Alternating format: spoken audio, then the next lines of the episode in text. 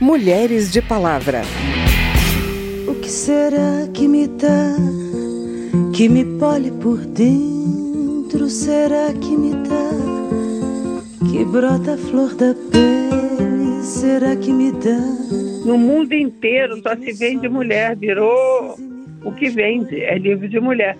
Elas estão trazendo um universo novo, que é o universo das mulheres que nunca contaram.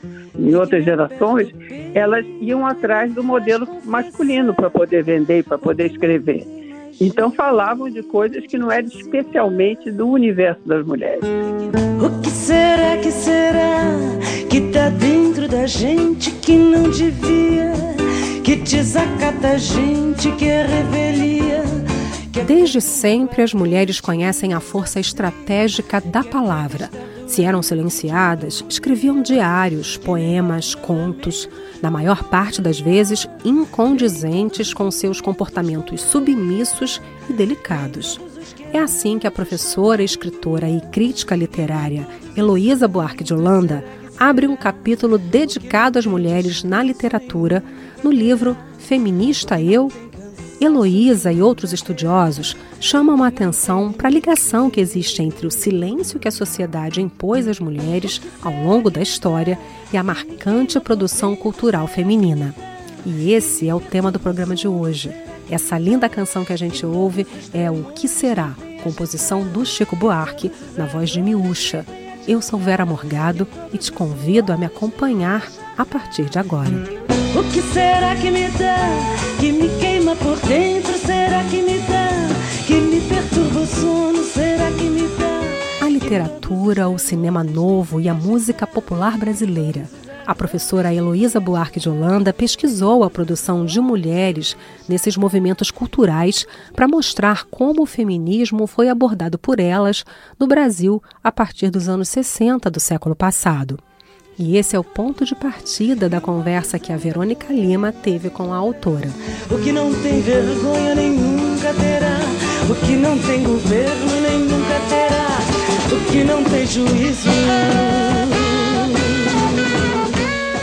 Feminista, eu com uma pergunta. Sim né? Eu queria entender essa pergunta, uma crítica, uma reflexão, a necessidade de esconder esse termo, não se posicionar como mulher feminista? Exatamente.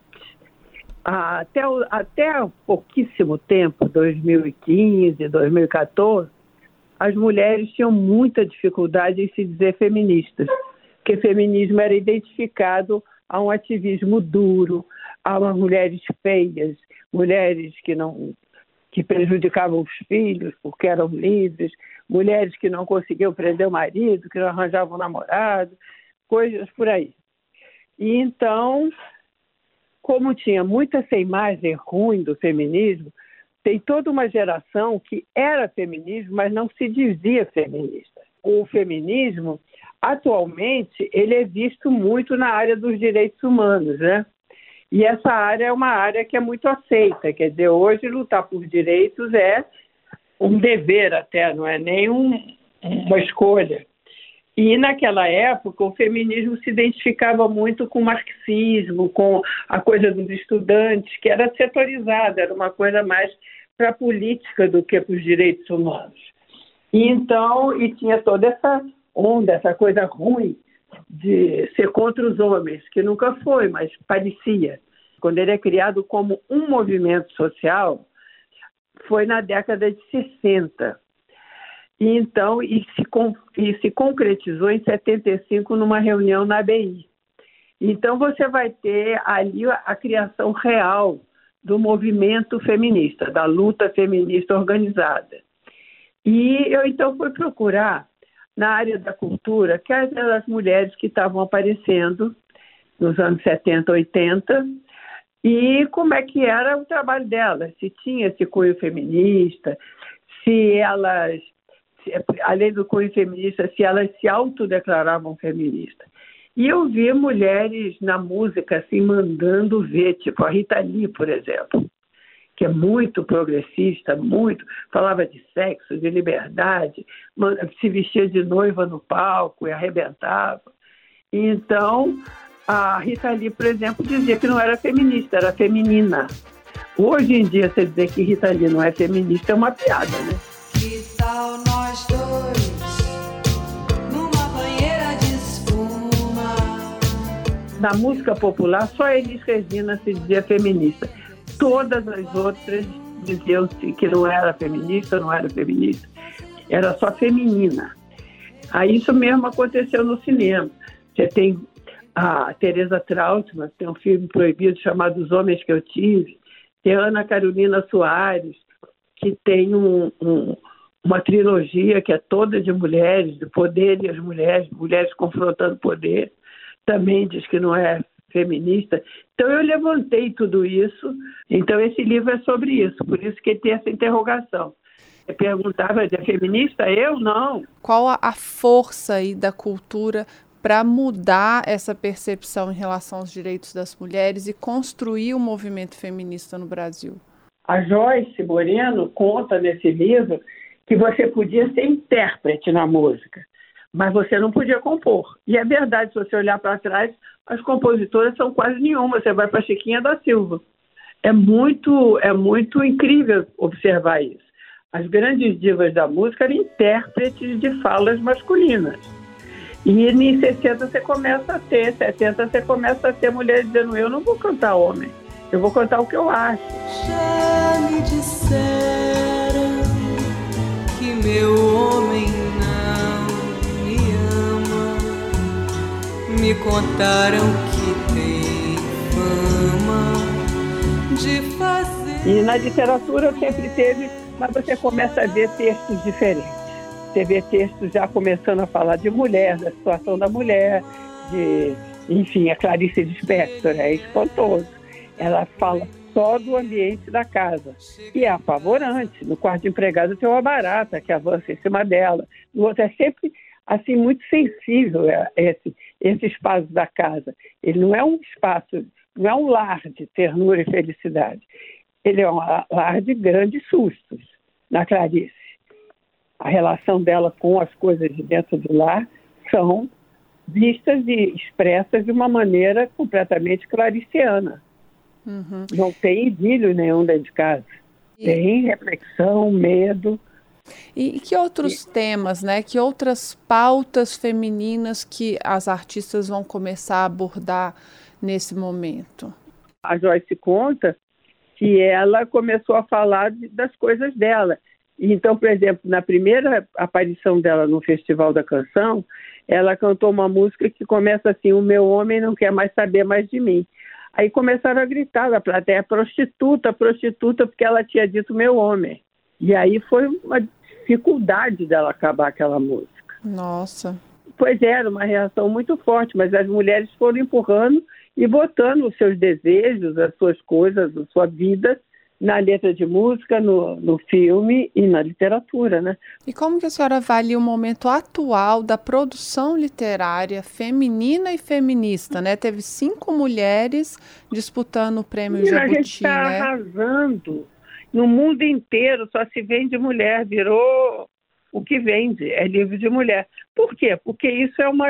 Elas estão elas estão trazendo um universo novo, que é o universo das mulheres que nunca contaram porque as antigas, ah, em outras gerações, elas iam atrás do modelo masculino para poder vender, para poder escrever. Então falavam de coisas que não eram especialmente do universo das mulheres, que era a questão da maternidade, a questão da empregada doméstica. Hoje eu já vi assim, tem uns quatro livros sobre empregada doméstica, escritos por mulheres de classe média, que você vê ali uma realidade apavorante. Você vê livros sobre aborto, por quem passou pelo aborto, né, contando o feito de uma maneira também muito forte. Você vê livros sobre maternidade, a questão do filho, de ser mãe, que não tem nada a ver com com aquele bebê Johnson. A dificuldade que é você ser mãe no mundo atual. Então você tem notícias, quer dizer, essa literatura traz notícias de um universo que era inacessível para os homens até então, para o mercado em geral.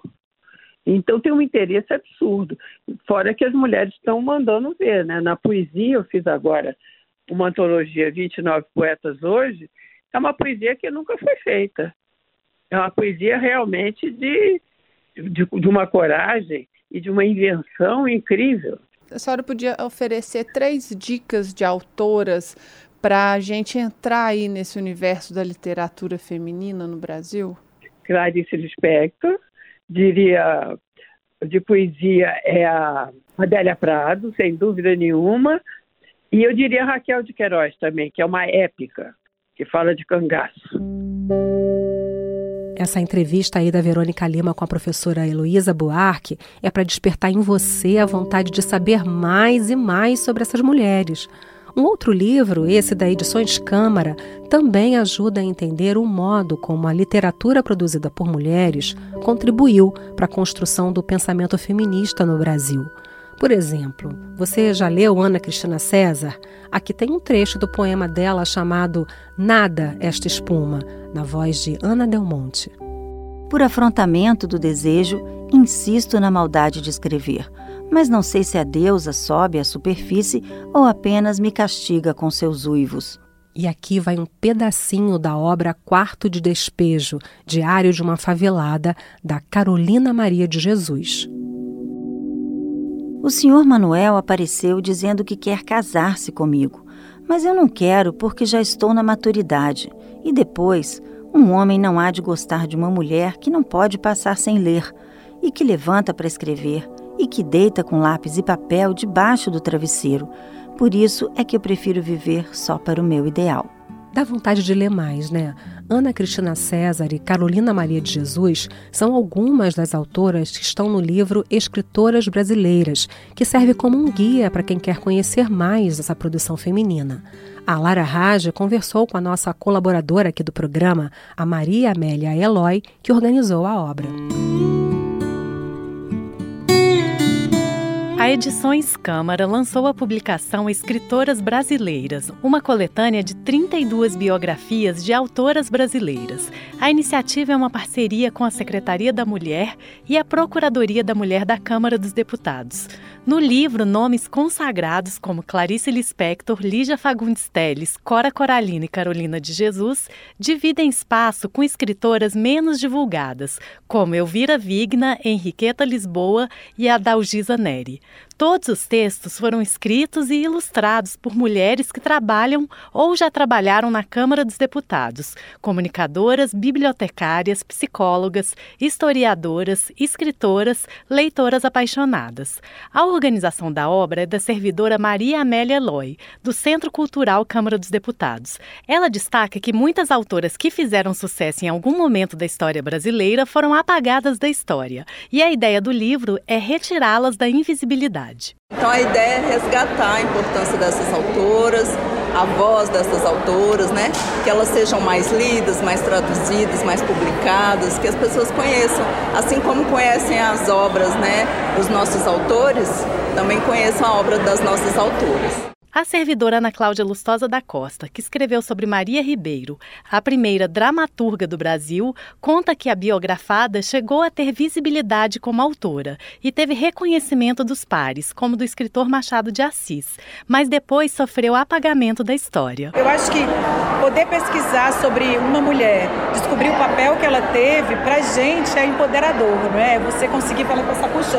Há muito tempo a gente vem fazendo muita coisa bacana e a gente precisa olhar para isso, valorizar isso e divulgar isso, que é o que esse livro tem feito, que é fantástico, né? O livro pode ser baixado gratuitamente e a versão impressa pode ser adquirida no site livraria.câmara.leg.br. Da Rádio Câmara de Brasília, Lara Raj. Que tal nós dois numa banheira de espuma, el cuerpo caliente. E esse foi o Mulheres de Palavra Nesse programa, a gente ouviu Banho de Espuma, da Rita Lee e do Roberto de Carvalho, e Me Disseram, da Joyce Moreno. A produção foi de Cristiane Baker. Reportagem Lara Raj e Verônica Lima. Trabalhos técnicos Carlos Augusto Paiva. Também na reportagem e edição desse programa, eu, Vera Morgado, agradeço a sua audiência. Se você quer sugerir um tema para gente, o e-mail é radio@câmara.leg.br e o WhatsApp é 61 99978 9080. Mulheres de Palavra é produzido pela Rádio Câmara e transmitido pelas rádios parceiras em todo o Brasil, como a Web Rádio Cidade de João Pessoa, lá na Paraíba. Para conferir outras edições do programa, vai lá no site radio.câmara.leg.br ou no seu agregador de podcast preferido. Tchau, até a próxima. Mulheres de Palavra.